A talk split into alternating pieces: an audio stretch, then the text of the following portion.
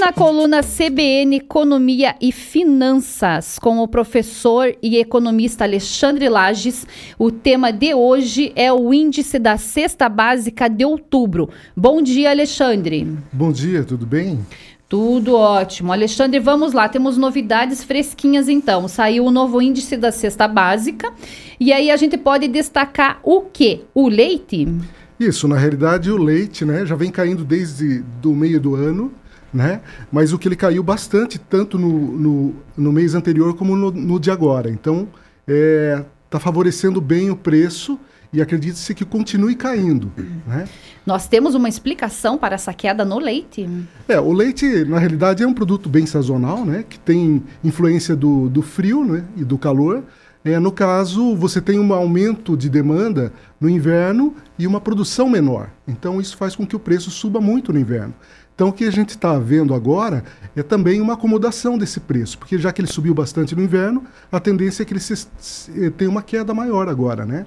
E o que a gente está vendo também é o contrário. Daí no verão você toma, eh, acaba bebendo mais leite, menos leite, e o preço acaba ficando mais barato justamente porque a produção aumenta. Então são dois fatores que acabam contribuindo para que essa queda venha acontecendo consecutivamente. E tomara que continue caindo ainda mais. Não, sem dúvida. A gente sempre torce para quedas de preços. Em relação às carnes, o que, que a gente pode observar nessa cesta básica de outubro? Pois é, já foi uma surpresa até o meio do ano uma queda consecutiva do preço da carne também. Já tive em outro momento falando sobre isso e chegamos a ter um, acúmulo de 22% de queda da carne, o que é muito, muito é, é, peculiar, fora da, do comum, né? E a gente também está acompanhando nesse último mês, mais uma vez, a queda da, das carnes, o frango e a carne bovina, né? O frango chegou a cair 19% só nesse último mês. Então é outra boa notícia, vamos dizer assim, né?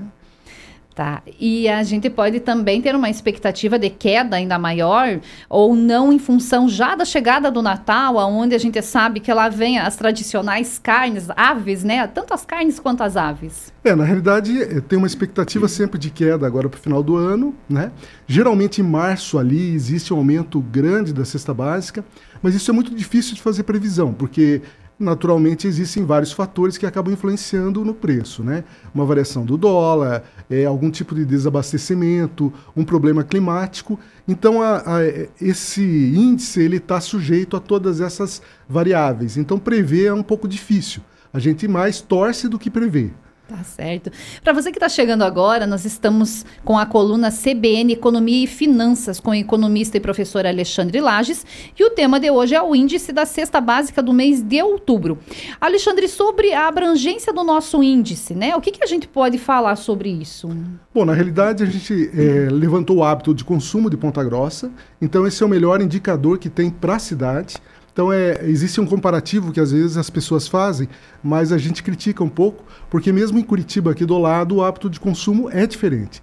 Então você tem um índice de inflação voltado para o hábito de consumo do Pontagrossense, isso revela muito sobre os preços. Naturalmente tem as suas limitações é um índice de inflação de cesta básica, ele não pode ser confundido com o índice de inflação geral, por exemplo, que envolve muito mais é, outros fatores, né? como vestuário, moradia, transporte. Então, a, a, a, ideia do índice de inflação é justamente ter uma visão mais, é, vamos dizer assim, particular em relação a alguns preços importantes, que são os preços da cesta básica. E ela, ela para pessoas que ganham até de 1 a 5 salários mínimos, né? E que moram aqui em Ponta Grossa, naturalmente, e que tem ali três a quatro pessoas em média na família. Esse seria o retrato do, do alvo, vamos dizer assim, do nosso índice de inflação. Então é bom, é bom frisar que o índice ele não pode ser confundido com a inflação geral da economia. Exatamente, ele é um dos que compõe.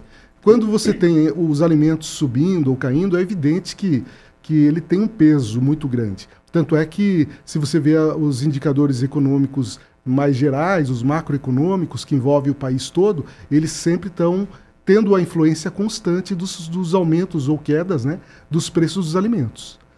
Essas quedas que nós estamos percebendo, elas estão em consonância com a política monetária do governo? Veja, o governo tá, ele gostaria, né, e todos, todos nós gostaríamos, que a taxa de, de juros fosse cada vez menor.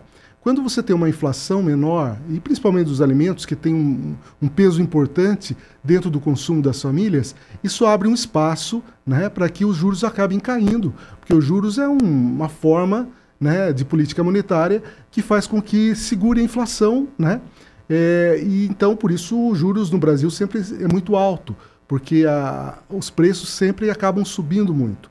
E agora, com essa diminuição e consecutiva de preços de alimentos, que a gente já está vendo desde o começo do ano, só o mês passado que nós não tivemos queda de, de cesta básica, basicamente o ano todo a gente está tendo deflação, isso dá uma abertura muito grande para uma redução ainda maior da taxa de juros, que no Brasil é muito alta, né? 12,25% de taxa de juros Selic, né? com a reunião do Copom, isso é muito alto ainda. Então, nós temos muito aí para baixar e isso gera muita coisa positiva. Você investe mais, você consome melhor, você tem uma qualidade de vida melhor e o pessoal de menor poder aquisitivo tem uma qualidade de vida também superior. Né? Então, nós podemos dizer que existe alguma relação com as últimas decisões do Copom sobre a Selic. Evidente, o peso dos alimentos está sendo muito importante nessas decisões.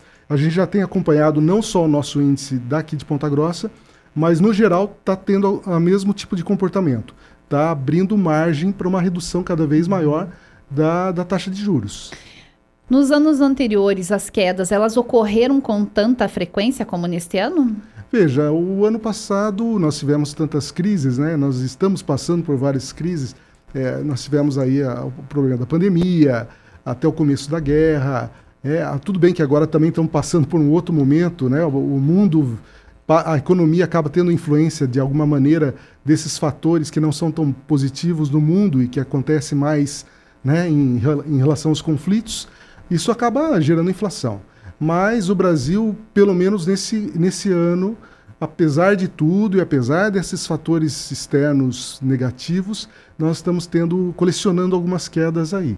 Isso é muito importante porque nos dá, como eu disse, né, uma certo, um certo respiro para ter um horizonte melhor aí no curto prazo. E qual é a relação com o salário mínimo? Veja, o salário mínimo, nós já tivemos uma situação bem complicada. Na época da pandemia, ou mesmo em 2016 com a crise, já chegou a comprometer 70% do, do ganho do, da pessoa, né? Que ganha um salário mínimo. Hoje nós estamos aí com 61,17%. Então, quando a gente tem aí, tudo bem que o salário mínimo ele tem aumento como se fosse uma escada, né? A cada ano você tem um aumento tabelado, vamos dizer assim, do, do salário mínimo. Mas a, a queda da cesta básica, como ela sofre variação no curto prazo, e você está tendo quedas, você dá é, cada vez mais poder de compra ao consumidor. Então, o salário mínimo em relação hoje à cesta básica está bem menor do que era em momentos maiores de crise aí, que chegou a 70%. Então, 10% é, de comprometimento a menos do salário mínimo é muito, é muito significativo é uma forma da pessoa poupar esse dinheiro ou até mesmo gastar com outras coisas que ela esteja precisando, pagar uma conta até mesmo. Exatamente. A economia a gente sempre pensa assim, está liberando dinheiro para alguma outra coisa. Né? Infelizmente, a gente é muito dependente da. Né? A questão brasileira não é das melhores do mundo, então a gente é muito dependente da renda, então a gente sabe como é que é o dia a dia. Você ter um alívio em determinada conta, libera, vamos dizer assim, para você pagar outra conta, né? O ideal seria se a gente pudesse liberar esse dinheiro para fazer outras coisas que não fosse pagar a conta, né? É, porque o tira daqui e coloca ali é complicado, né? É complicado. É a ginástica aí do brasileiro, né?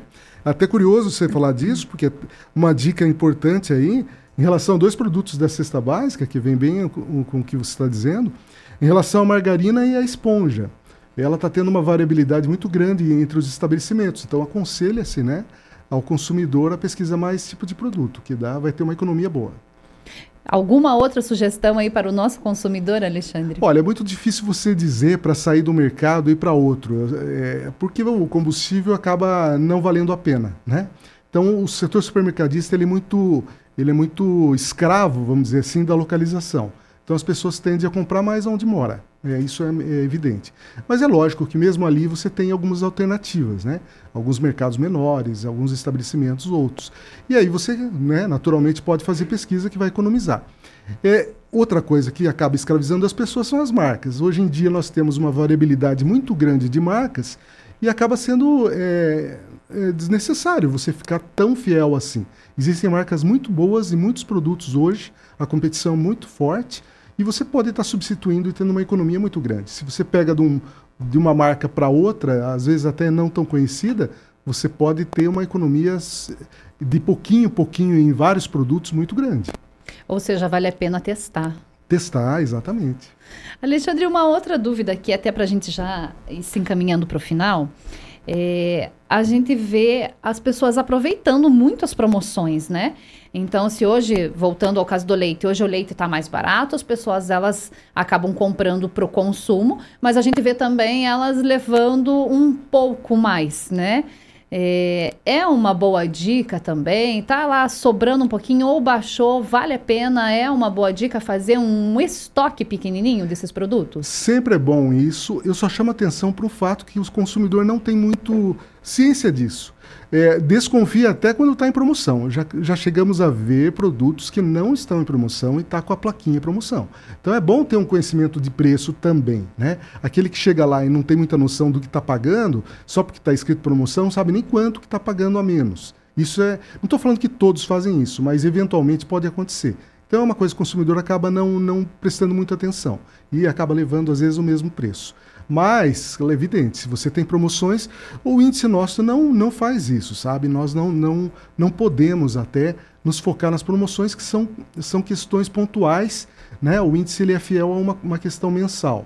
Então, de repente, o índice da inflação cai bastante porque eu peguei um preço promocional no único dia. E no outro dia ele volta ao preço normal e eu não estou refletindo muito a realidade. Então, o nosso índice não capta, mas a gente sabe que tem dias né, da semana que alguns produtos são mais baratos e as pessoas até já conhecem, né? Sabe que tem o dia da, do, lá dos hortifruti que é mais barato, o dia das carnes e tal. E conhecendo um pouco do mercado acaba tendo uma economia boa. Estoque, eventualmente os produtos industrializados, né, que é mais fácil você fazer isso. É, os perecíveis seria muito difícil, então a gente acaba, né, dependendo das, das, das mudanças até do próprio clima, né? Esta foi a coluna de hoje, CBN Economia e Finanças, com o economista e professor Alexandre Lages, que falou é, sobre o índice da cesta básica de outubro. Alexandre, obrigada pela tua presença aqui e até a próxima quinta-feira. Eu que agradeço o convite e até a próxima quinta-feira.